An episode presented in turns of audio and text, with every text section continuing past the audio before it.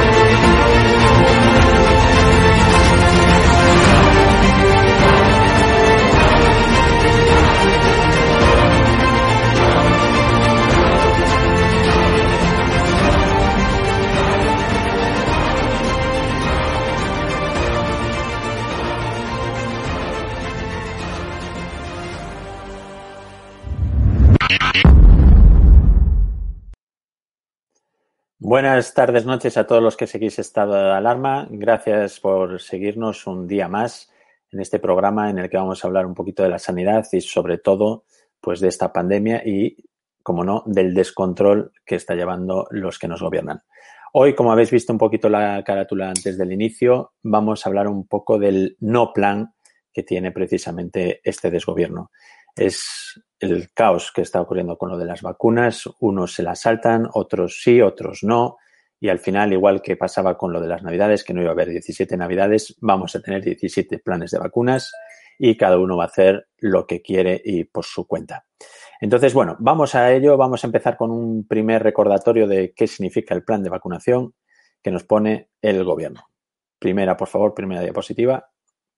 Bueno, pues todos los podéis ver en, la página del Ministerio de Sanidad. Antes el plan tenía 12 páginas, incluido la portada. Ahora lo han ido aumentando y no solo aumentando, sino que ya lo han ido actualizando. Es decir, las cosas van cambiando un poquito. Pues, ¿por qué? Porque, una, por la falta de las vacunas, ahora llegan nuevas vacunas, pero sobre todo, pues porque al principio no había plan. Entonces tienes que ir actualizándolo según te vas dando cuenta de los errores que cometes. Pero bueno, al menos se van dando cuenta de los errores. Pero surgen los problemas porque, como, como todo, algunos quieren vacunarse, otros no, y los planes de vacunación pues no son consistentes, no son, teóricamente habría un plan nacional delimitado, pues eso, a los personales de residencias, mayores que habitan en residencias, mayores con discapacidades, sanitarios primera línea, pero ¿qué es lo que está pasando en realidad? Vamos con la siguiente Bueno, pues la realidad es que, pues, por ejemplo, en algún hospital, pues ya han vacunado a todo el hospital. ¿Esto es bueno o es malo? Bueno, en principio yo creo que sería incluso conveniente. Es decir, al final un hospital no es que, por ejemplo, evidentemente los anestesistas estamos más expuestos, la gente que está en la UCI, en la reanimación, estamos más expuestos. Al, por ejemplo, un digestivo, pues también está muy expuesto por el tipo de procedimientos que realizan y la enfermería y los celadores, estamos todos expuestos. Pero el hospital necesita trabajar al 100%. Es decir, yo si no tengo un administrativo que controla los ingresos, que está controlando, si no tengo un personal de laboratorio que es el que me da los resultados, si no hay un personal de rayos, si no hay quien limpia el hospital. Por eso, es decir, creo, creo que está bien vacunar a todo el hospital. ¿Qué pasa? Que, pues, por ejemplo, en Torreveja, pues vacunaron a todo el hospital, pero nosotros conocemos casos de hospitales que todavía, pues hay gente en el servicio de urgencias que no ha recibido ni siquiera la primera dosis. Es decir, es un descontrol. Sitios que todo un hospital y sitios en que ni siquiera el servicio de urgencias ha empezado a recibir la primera dosis, ¿no? Pues, por ejemplo, como está pasando aquí en Galicia con el hospital de Lugo, donde hay compañeros y hay enfermería que todavía, pues, no ha tenido posibilidad de acceso a la vacuna. Y en cambio sí que tenemos alcaldes que se están vacunando, ¿no? Porque dicen que sobran las dosis. Pero bueno, vamos con la siguiente. Entonces, vamos a hablar ahora un poco de, del problema de la pública y de la privada. Es decir, os voy a explicar un poquito en qué consiste esto. Evidentemente, todo el mundo está vendiendo lo de la pública y tenemos un gobierno que le gusta mucho lo público y lo progresista y todo lo demás. Pero, pero mirar, la privada, cuando ha sido los momentos peores, hemos estado a total disposición de las consellerías de las consejerías de sanidad de cada comunidad autónoma, porque además, durante el estado de alarma, os acordaréis lo que pasó con los controladores aéreos que pusieron controladores militares, durante el estado de alarma, tú estás supeditado a la figura, en este caso, del Ministerio de Sanidad, que delega en las consejerías de salud. Es decir, no hay distinción entre privada y pública, teóricamente. En la práctica sí que la hay, pero porque los políticos no quieren aprovechar el 100% de los recursos, pero en la teoría todos estamos bajo el estado de alarma, entonces todos estamos a disposición del Estado, sea privada, sea pública. Entonces, ¿qué pasa? Que lo que no puedes es discriminar, porque al final, cuando los hospitales de la pública se llenan, los que están también por detrás son los de la privada. Y os puedo asegurar que hay muchos hospitales que han perdido muchísimo dinero. Evidentemente, es, muchos diréis, bueno, es un negocio o lo que sea y les ha ido mal. Pues igual que a la hostelería, que les está yendo muy mal y todo el apoyo. Pero quiero decir que estamos usando mal toda la sanidad, porque sanidad significa todo, privado, público, concertado, significa todo. Entonces no podemos desperdiciar eso y no se debe de discriminar, porque al final, si tú no tienes una cama en uno público, te van a mandar a uno privado. Lo que no te van a dejar es que duermas en la calle. Entonces, todos los profesionales deberían de ser considerados igual. Y de hecho, la justicia, pues le ha tirado de las orejas, en este caso, a la comunidad valenciana sobre eso. No pueden discriminar. Vamos con la siguiente, para que veáis lo que es discriminación. Pero, evidentemente, empiezan a surgir estas cosas, porque, evidentemente, eh, hay gente que no se quiere vacunar. Lo entiendo y me parece muy bien, pero hay gente que, evidentemente, se quiere vacunar porque le ven las orejas al lobo y quieren, pues, saltarse esa fila. Y entonces, pues empiezan a aparecer, pues eso, en algunos sitios sí, en otros no, no, es que aquí mando yo, es que aquí mandas tú. Y, por ejemplo, fijaros, en Murcia, en Murcia, el consejero que dimitió, que además es que es cardiólogo y que el hombre, yo, me consta, que él está en los hospitales y que visita los hospitales y que está en contacto con los equipos médicos, bueno, pues él se vacunó, pues dimitió. Dimitió uno, un buen profesional. ¿Que lo hizo bien o que lo hizo mal? Bueno, pues probablemente a lo mejor no le tocaba. Habría que verlo, porque este señor sí que estaba al pie de cañón, visitando hospitales y viendo qué es lo que hacía falta. Pero, por ejemplo, los alcaldes, señores, esos están en sus casas, es decir, no corren ningún riesgo y se están vacunando. Y lo que es más sangrante y lo que más me duele, y que esto lo debéis de recordar todos cuando tengáis elecciones sindicales en vuestros centros de trabajo y os vengan, vamos con la siguiente, pues esta gente. Esta gente, os voy a recordar que durante lo peor de la pandemia solo se incorporaron a su puesto de trabajo el 25% de ellos, los liberados sindicales. Bueno, ya sabéis que ahora no solo hay sindicatos, comisiones obreras, UGT y etcétera. Ahora tenemos un sindicato también que se llama Solidaridad, y este sindicato va a cambiar las reglas del juego, porque es un sindicato que a esta gente les va a poner en su sitio donde se merecen, que es decir, fuera, que vuelvan a trabajar o que se vayan a la calle. Un sindicato que yo creo que de verdad va a defender a los trabajadores. Así que ya sabéis, podéis buscarlo en la web solidaridad.org un nuevo sindicato que está empezando, que está dando muy fuerte y que va a poner a estos señores en su sitio. Porque no os debéis de olvidar que el 25% solo de ellos se reincorporaron cuando la gente se estaba muriendo, cuando nosotros necesitamos a más gente, más manos, más ayuda. Ellos no se reincorporaron. Ah, amigo, pero para las vacunas, ahí están ellos los primeros. Todo lo que sea marisco y vacunas, ellos van a ir los primeros. Y como este señor, el líder de comisiones obreras en Valencia, pues como no, reciben su vacuna. Es que es importantísimo. Es decir, no podemos vacunar al GEMAT del ejército, es decir, el jefe del Estado Mayor de este país, que es el que al final, si hubiera cualquier cosa, imaginaos, por ejemplo, con Marruecos en Canarias, tendría que estar ahí al pie de cañón. No, este señor dimite, lo, le invitan a irse, pero sindicalistas de comisiones obreras, como no, los primeros ahí en ponerse vacuna. Muy bien, y este es el país un poco de pandereta que tenemos y hoy me gustaría, pues eso, recordaros que tenemos ahí a esta gente, gentuza, pero que gracias, gracias por al impulso, en este caso también de algún partido político como es Vox, pues vamos a tener un sindicato en condiciones que se llama Solidaridad, que os podéis registrar, que os podéis eh, ayudar y esto pues va a cambiar mucho, mucho, mucho lo que hasta ahora ha sido la fiesta de, de esta gente. Bueno, vamos a ver si tenéis aquí preguntas. A ver si tenéis preguntas. Podemos eh, preguntar sin miedo ni temor a las represalias contra mi persona. Bueno, sí, vamos a ver. Eso es una de las cosas, las represalias. El otro día lo comentamos, ¿no? Que había alguien que me preguntaba, no, es que los médicos no queréis decir la verdad. Bueno, yo creo que estoy diciendo la verdad. Las represalias Hombre, habéis visto lo que pasa en los canales de YouTube. Si tú dices algo que no le gusta a este gobierno, te cierran el canal. Da igual que lo diga yo, que a lo mejor sé más que, el, tío que está del otro lado del YouTube valorando los vídeos. Te lo cierran. Es decir, ellos tienen, pues como se hacía antes en los cines, ellos tienen una serie de palabras, la película llegaba a estos censuradores, ellos pasaban y si había aquella palabra o si había aquella escena o si había tal, lo cortaban. Les daba igual el contexto, les daba igual todo. Es decir, eran censuradores, no, no pensaban, lo único que hacían era actuar. Pues esto es un poco lo que se está llevando en YouTube y en Twitter y compañía. Bueno, vamos a ver si tenéis algunas preguntas. Por ejemplo, ¿por qué no vacunamos a los mayores de 55 años con la de AstraZeneca? Por ejemplo, pues vamos a ver, os voy a comentar un poquito lo de AstraZeneca. La vacuna de AstraZeneca yo creo que a nivel de efectos secundarios es incluso más segura que Pfizer y Moderna. Pues porque como está hecha y es decir, y cómo está desarrollada, es una vacuna que ya se ha creado hace muchísimo tiempo, ya se ha utilizado para otras enfermedades. Pero cuando AstraZeneca hizo los estudios, pues no incorporó gente mayor de 65 años. Y entonces, ¿qué pasa? Pues como no han puesto a nadie mayor de 65 años, pues nadie se quiere mojar, digamos, dentro de la, Agencia Europea del Medicamento a decir, ok, se puede poner también a mayores de 65, lo cual me parece lógico. Entonces aquí va a haber un problema de logística. Vamos a tener que empezar a pensar qué vacunas van para cada uno, porque si no, pues vamos a encontrarnos otra vez que a lo mejor, pues, eh, vuelve a pasar lo que pasó cuando no llegaron las vacunas. ¿Qué hacemos? Le ponemos las primeras, le ponemos la segunda dosis, las dejamos para más tarde y estas cosas, ¿no? Así que por ahí van las cosas, por ahí van un poquito los tiros. Vamos a ver.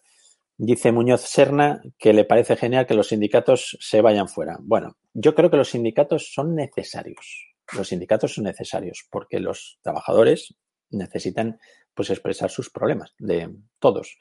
Pero lo que no necesitamos son los sindicatos politizados y de mariscadas que tenemos ahora mismo. Es que es una vergüenza. Es decir, a veces te llega alguien del sindicato a pedir el voto cuando sabes que es un vago y dices tú, pero, pero a, ver, ¿a quién voy a votar? Entonces, probablemente si veis cuando hay elecciones sindicales, muy poquita gente vota. Pero bueno, ya os digo, esto va a empezar a cambiar.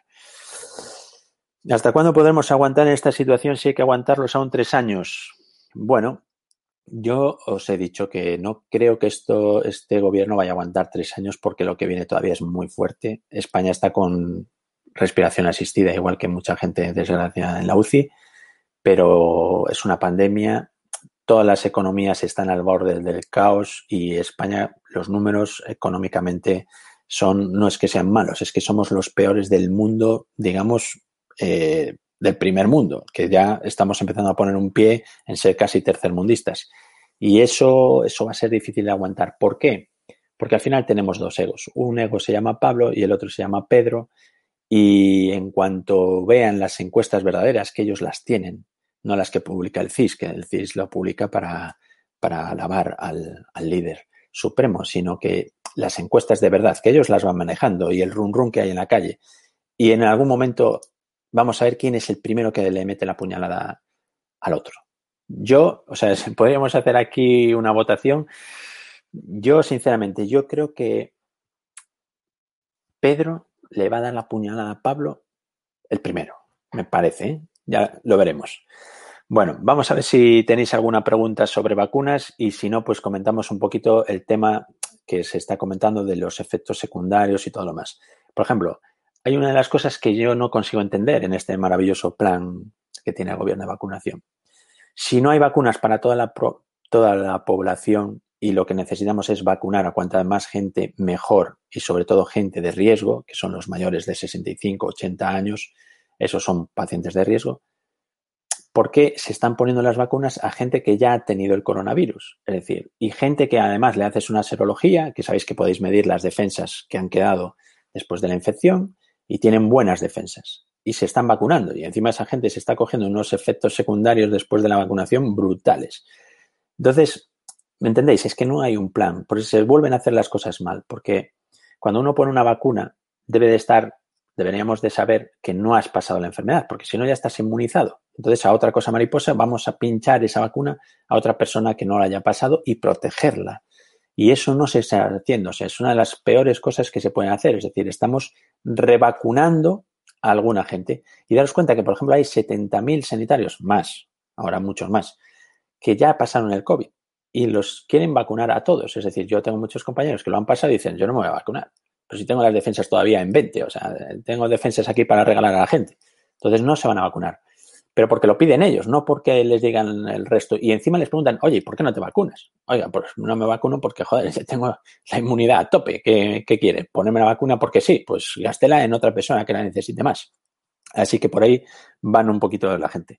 Me dice Iván aquí, ¿por qué la gente dice que te meten un chip? Bueno, yo me he puesto la primera dosis y de momento, mira, ves, podemos hacer la prueba, pongo el móvil y no, no, no hay chip.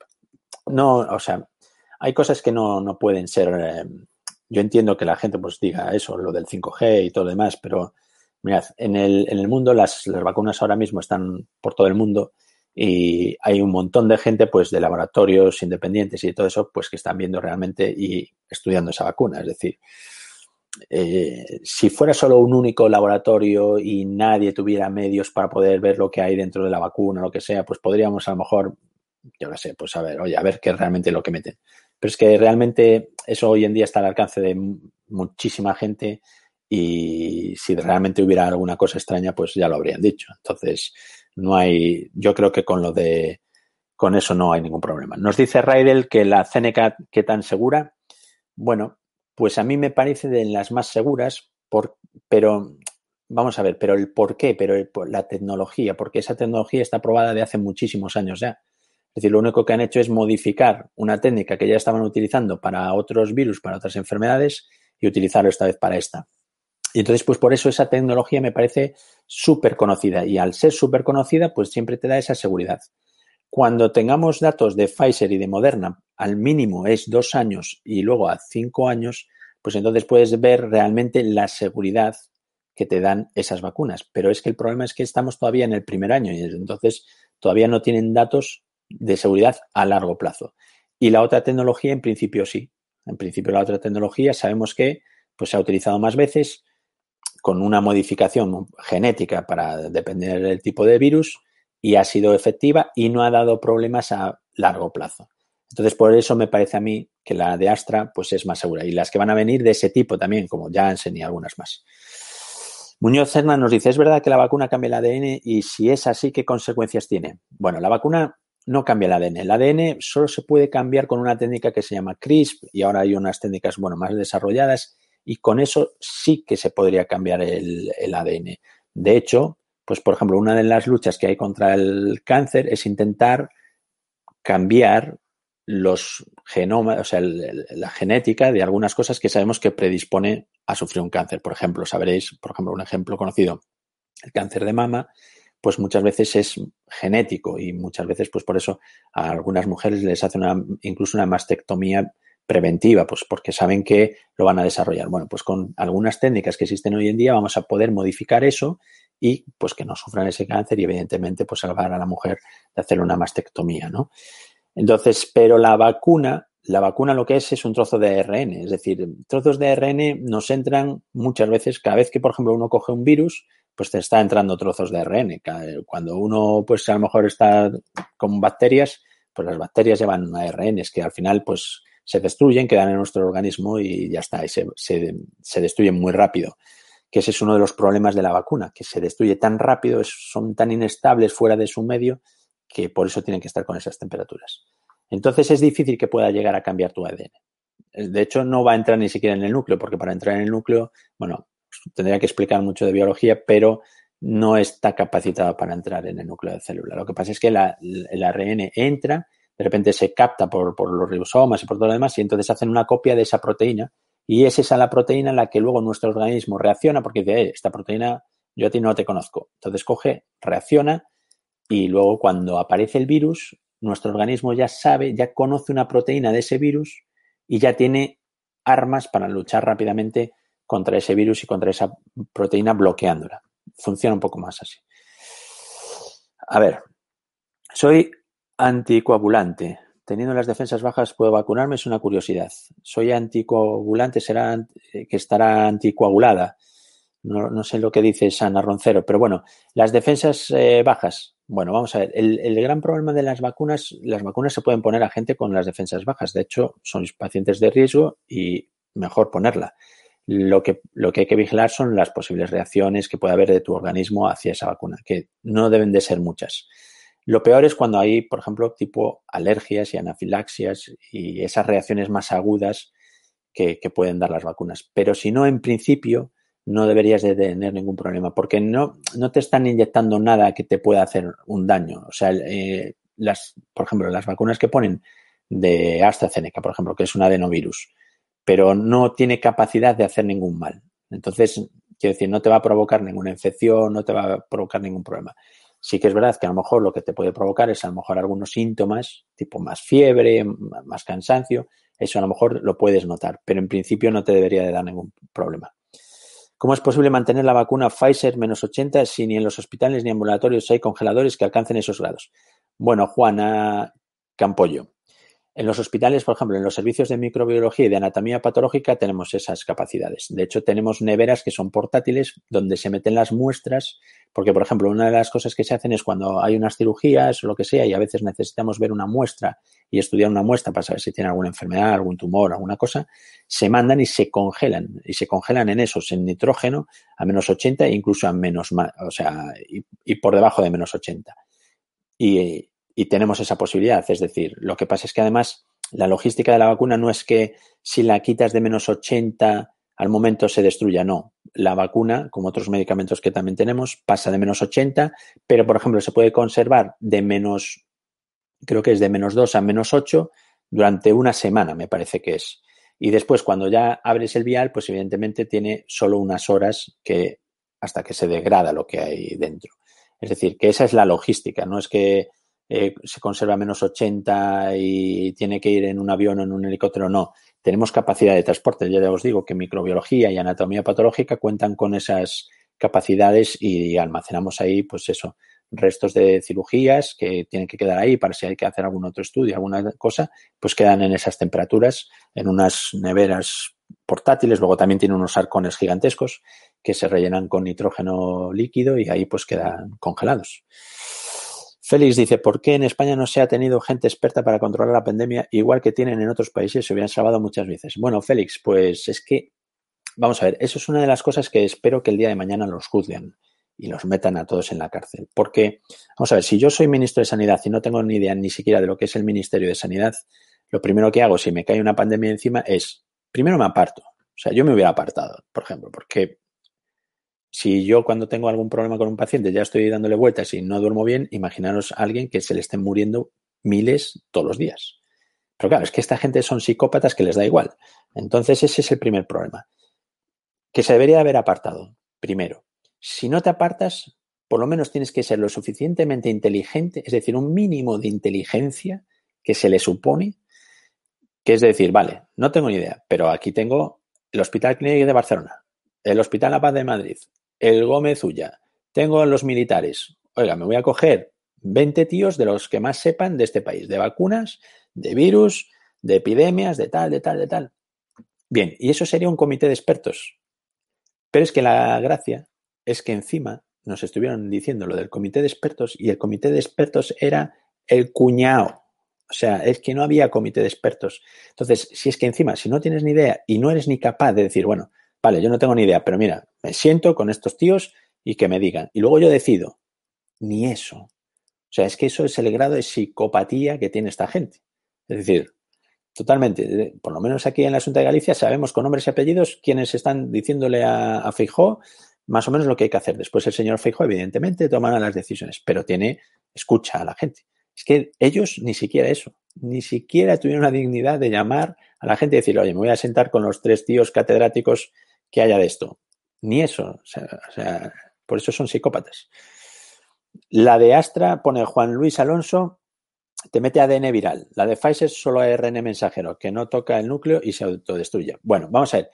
Eh, es más o menos verdad lo que es, pues, porque la de Astra es realmente un virus. Es un adenovirus, es un adenovirus además del chimpancé, y esto lo hacen del chimpancé, ¿por qué?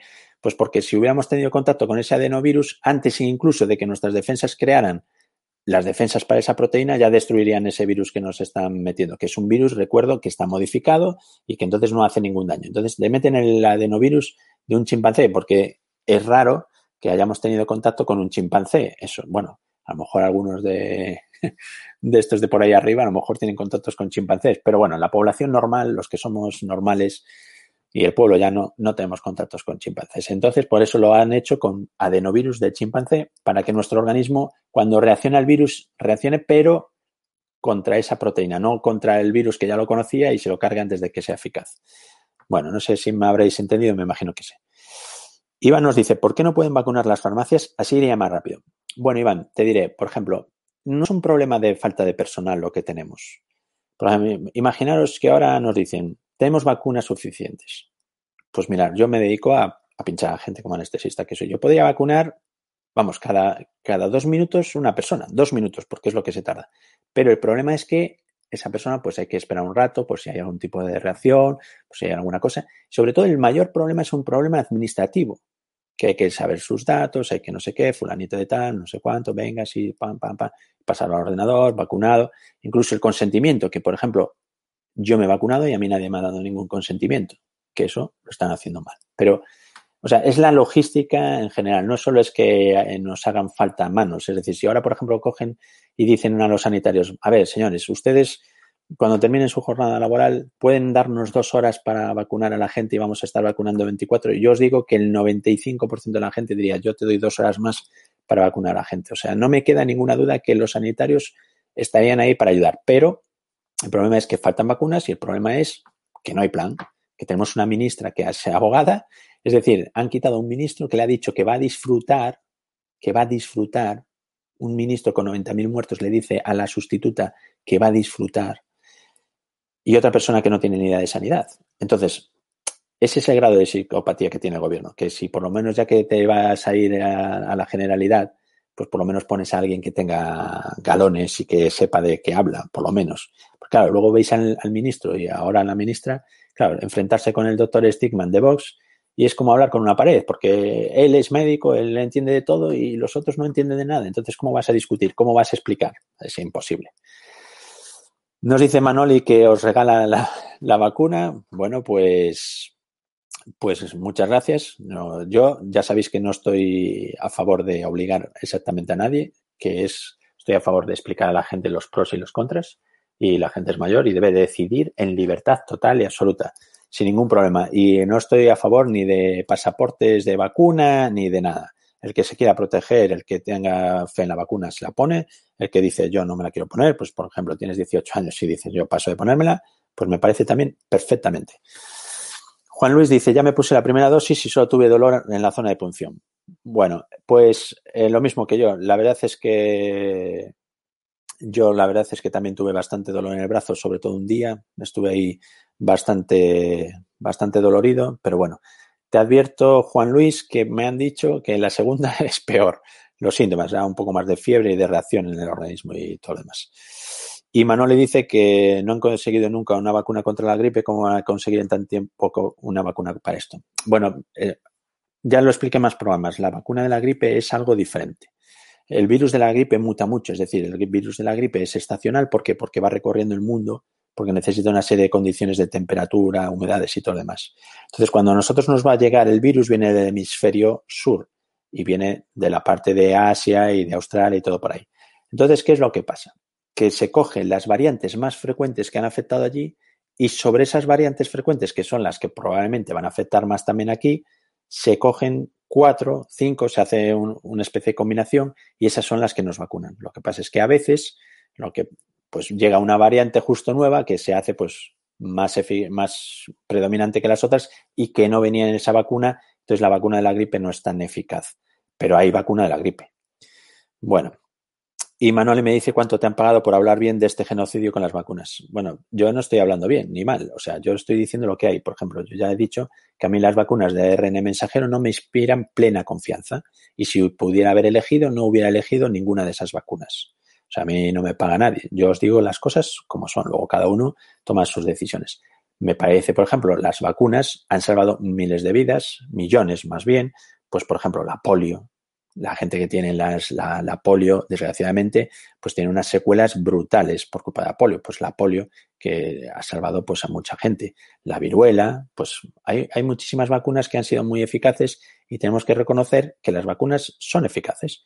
Que estas vacunas eh, es una situación diferente, te doy la razón, es una situación diferente, no están al 100% testadas, no están al 100% testadas, pero por eso estoy diciendo, ¿a mi seguridad total me la dan? No me da seguridad 100%. Dentro de cinco años, pues probablemente sí me den seguridad 100%. Y es más, este, estas vacunas probablemente en el futuro las vamos a emplear para el cáncer de próstata, para la esclerosis múltiple, para más cosas. Pero es, o sea, es, la realidad. Es decir, a mí ni me paga nadie ni, ni nada. Ni hablo bien ni hablo mal. Yo os cuento las cosas reales como son y ya está. Raidel nos dice, la cepa británica es más letal bueno, la cepa británica no es más letal. De hecho, lo que es la letalidad del coronavirus siempre se ha mantenido más o menos estable. ahora, evidentemente, al hacerse más pruebas, pues también, pues digamos que los datos pues van siendo mucho más eh, fiables sobre el número de contagiados y mortalidad y, y, pacientes sanos. No, no es más mortal. Lo que pasa es que, evidentemente, cuando en lugar de contagiarte a lo mejor cinco en una semana, se te contagian 80 en una semana porque es mucho más contagioso, pues ahí tienes un problema, pues porque te quedas sin camas, todo te viene de golpe. Pero de momento no es más letal.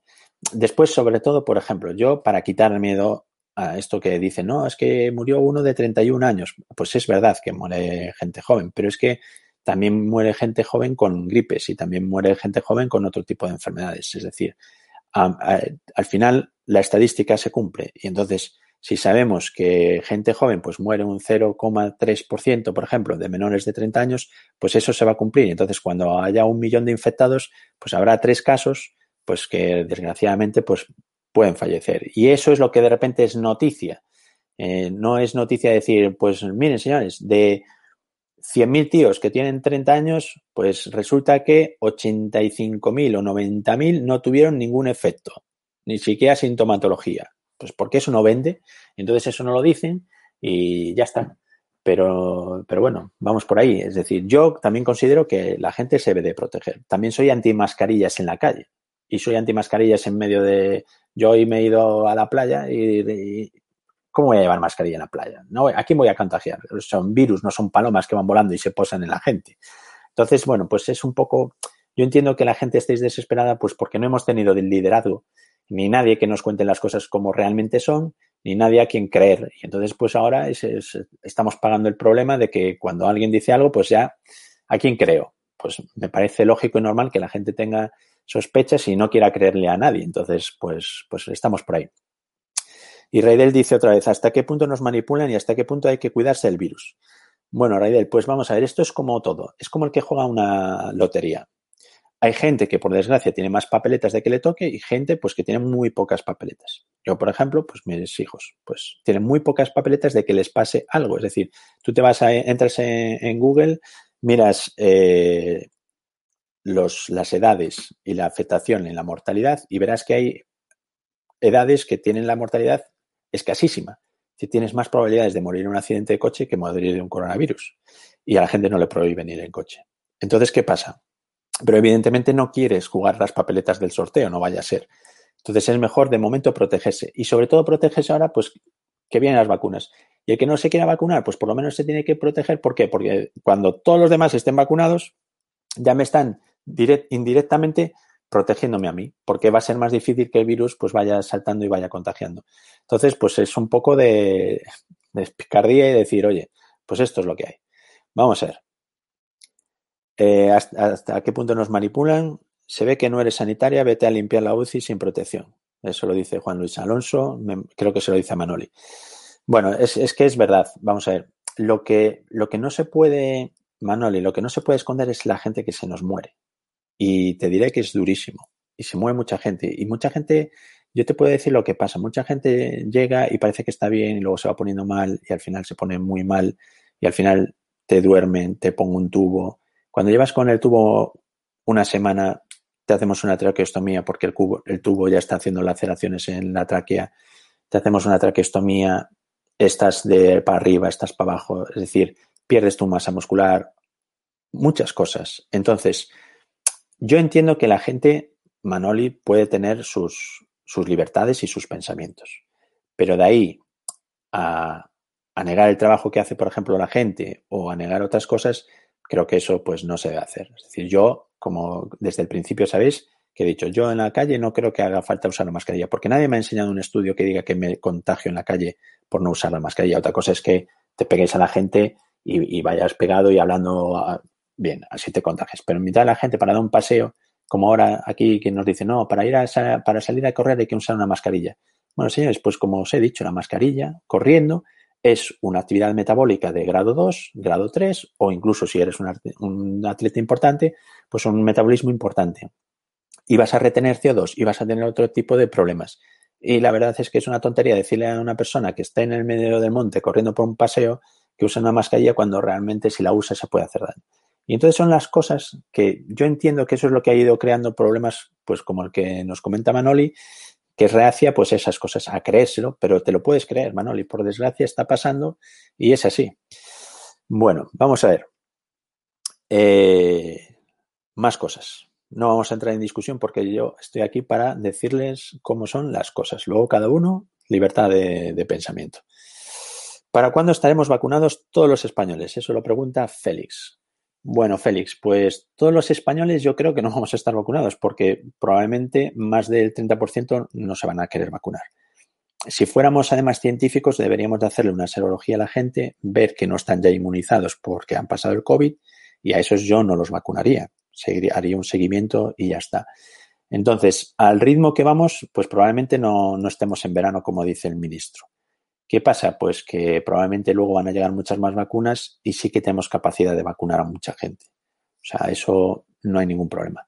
Lo que sí que es verdad que yo voy a ver con las vacunas, que lo vais a ver todos, es ahora están muy restringidas porque llegan muy a cuentagotas, pero en cuanto lleguen, lo de los grupos esos de 80 años, de tal y cual, olvidaros. O sea, eso va a ser una merienda de alcaldes, concejales, de toda esta gente, eso se van a tirar a por las vacunas va a ser un espectáculo. O sea, yo creo que, o sea, sinceramente, si nuestros políticos quisieran de verdad ahora mismo, metían una ley que al que se saltara esa cola se le cayera el pelo.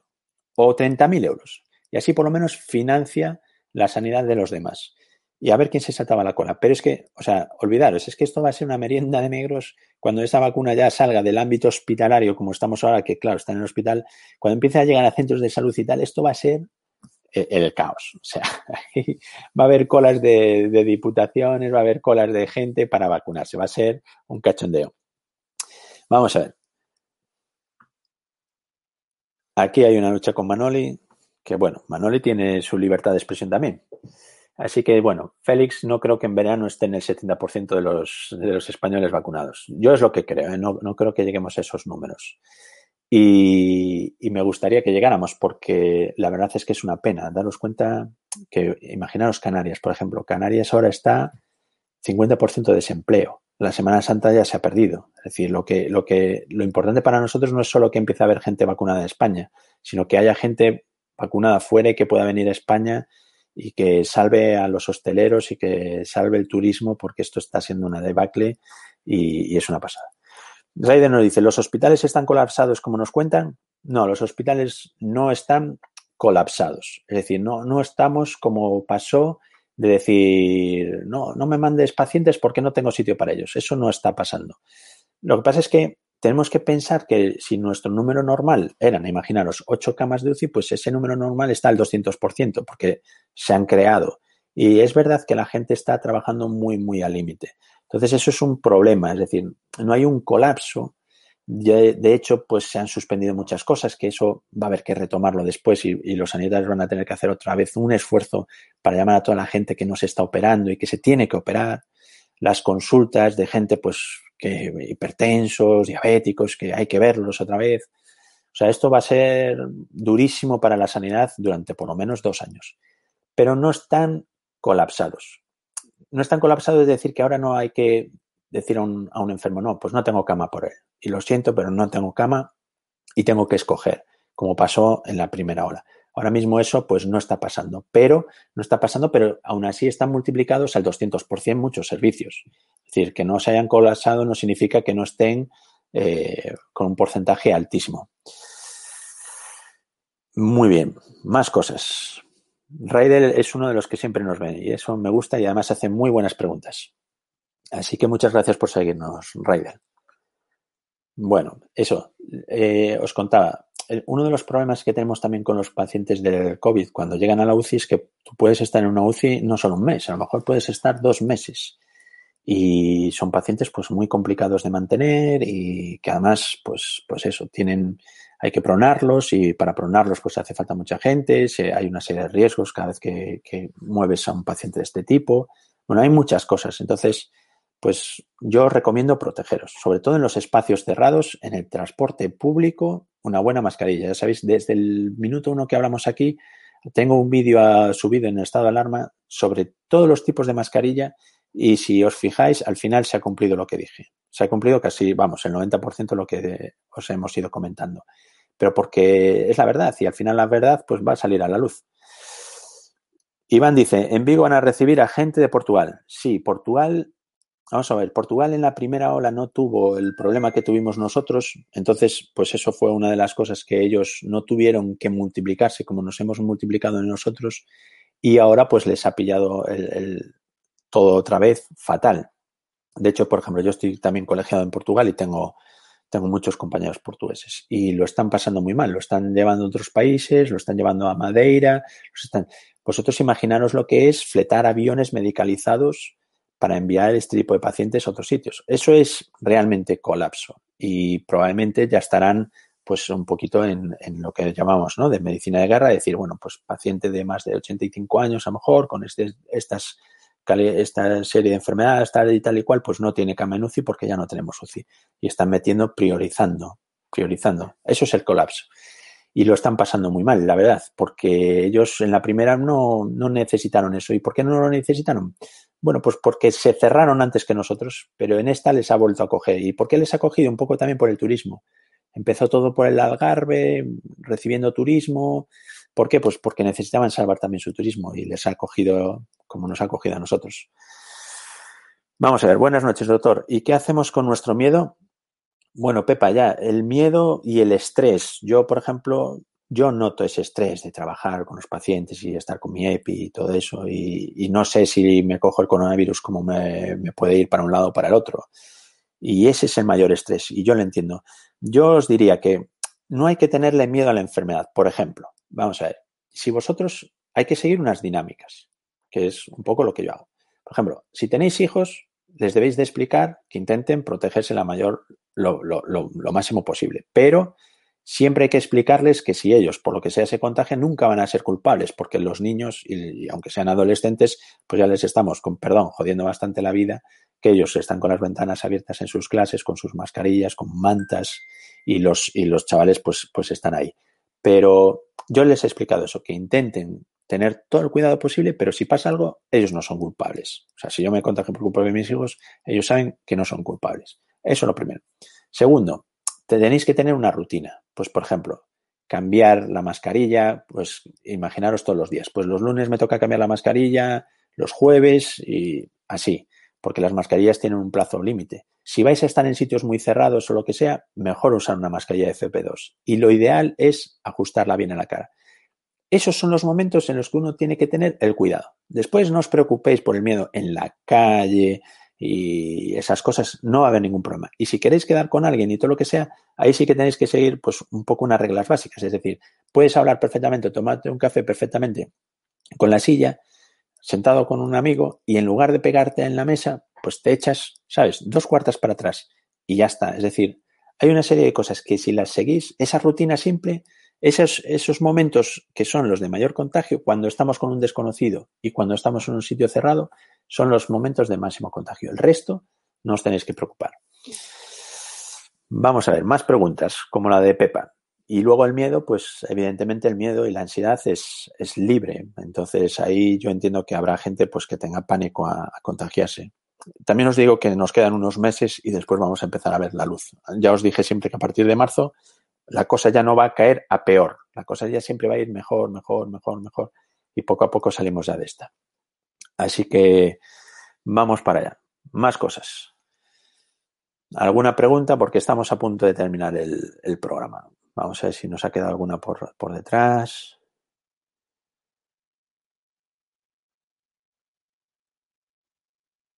¿Alguna pregunta? Bueno. Marta dice control mental y música. Bueno, pues en, los momentos que podáis eh, hay que relajarse, pues desconectar un poco de esto, dejar de ver las noticias de lo del COVID, las vacunas, porque es que las noticias, los que, lo que os venden es las noticias negativas. Es lo que os digo. Es decir, nadie dice, no enseñan los datos de decir, oye, tenemos 100.000 infectados menores de 40 años y de esos 100.000, solo 2.000 han tenido síntomas, por ejemplo. No sé exactamente el dato, pero debe andar por ahí.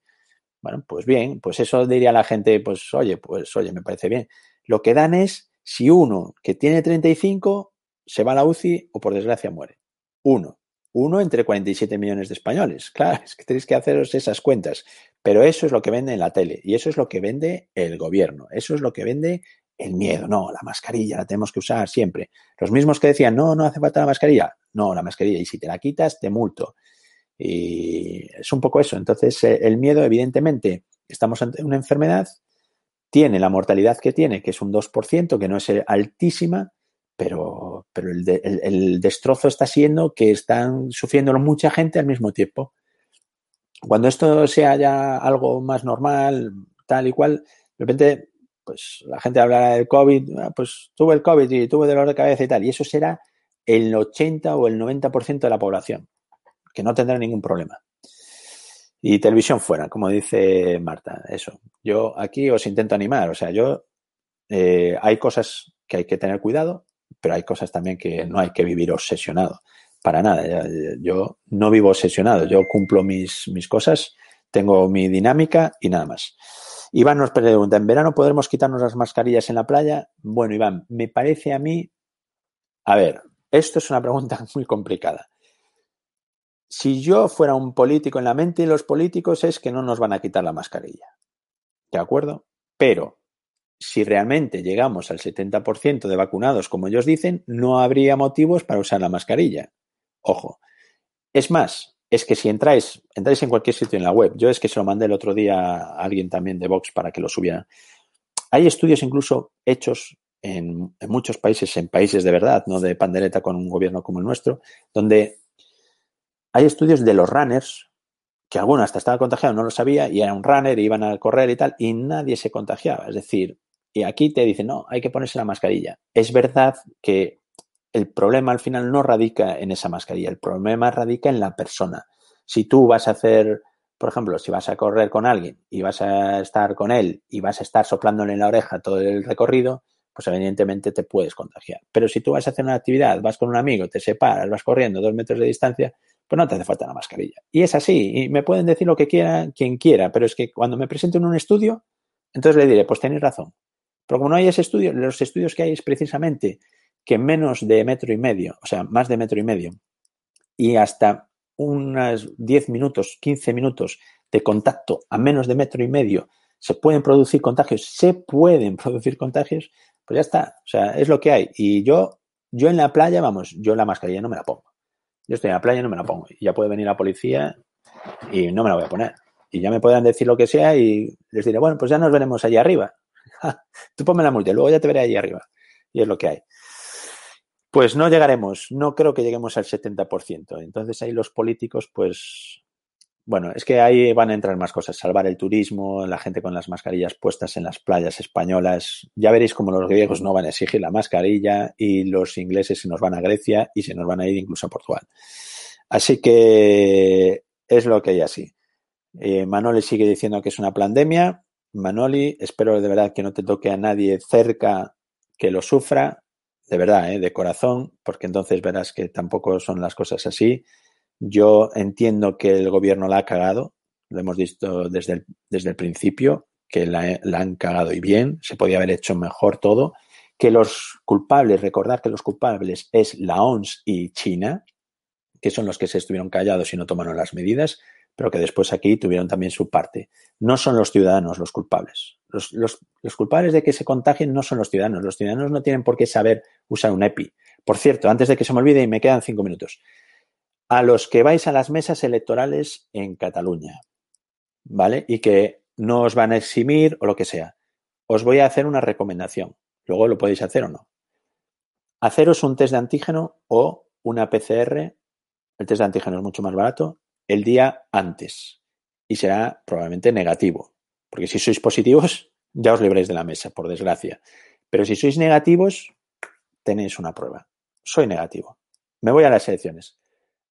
Yo me la repetiría a los cuatro o cinco días después de pasar la SL. Si sois positivos, yo reclamo la generalidad. O sea, yo me voy a la generalidad de Cataluña y digo, señores, estoy contagiado. Y ahora, ¿esto qué es? Si soy un autónomo, y tengo que estar dos semanas de cuarentena, eso, que en mi negocio que está cerrado, lo que sea.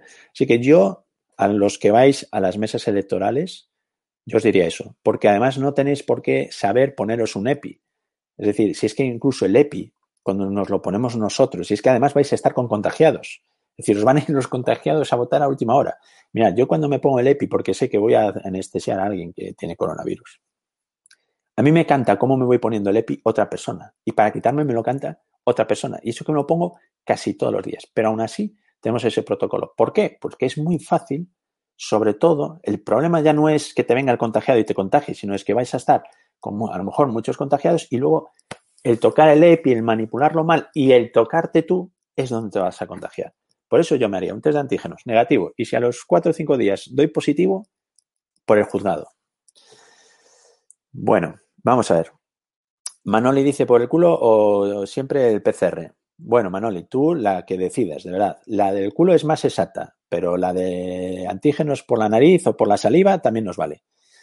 Raider dice que la idea es cargarse el turismo. Y Pepa dice que manda narices que en el campo te obliguen a pasear con mascarilla.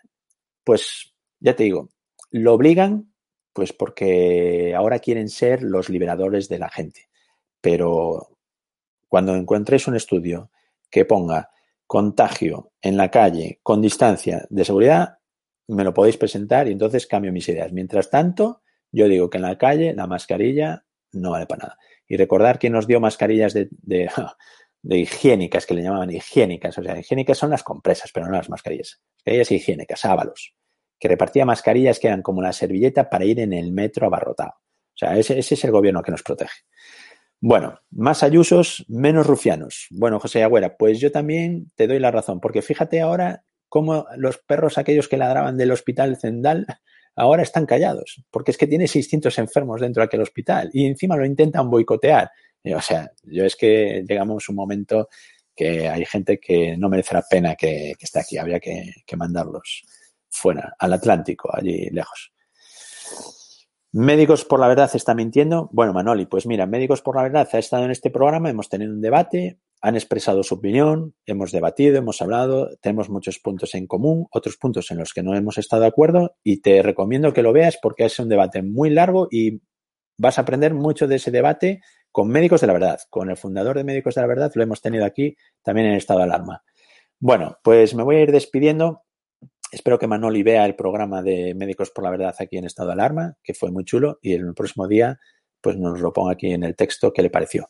Así que os quiero dar las gracias por vuestras preguntas, os quiero dar las gracias por estar ahí, que apoyéis a Estado de Alarma si podéis, porque, porque bueno, aquí la gente que sepáis que no cobramos, lo hacemos simplemente porque creemos en que hay que informar a la gente y ahí vamos a seguir hasta que nos dejen o hasta que vosotros confiéis en nosotros.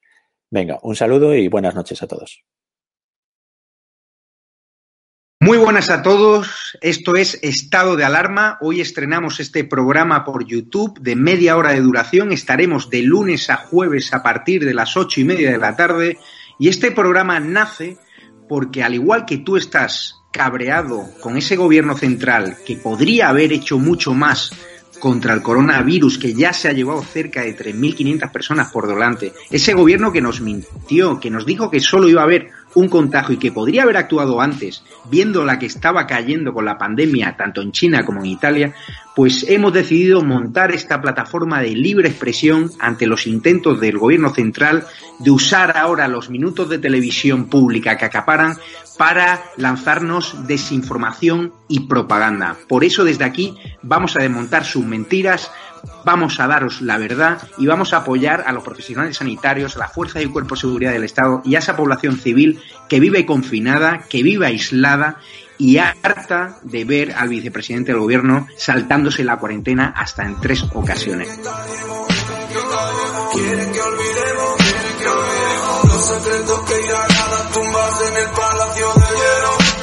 Muchas almas vuelan a diario, millones de velas en los santuarios, demasiadas cruces en el calendario, un país entero contra un adversario, hospitales con de voluntarios, todos los balcones llenos en mi barrio, aplausos que se escuchan hasta el planetario para ángeles vestidos de sanitarios. No se está costando respirar. Nuestro mundo paró de girar. Ya. Ellos no nos cuentan la verdad.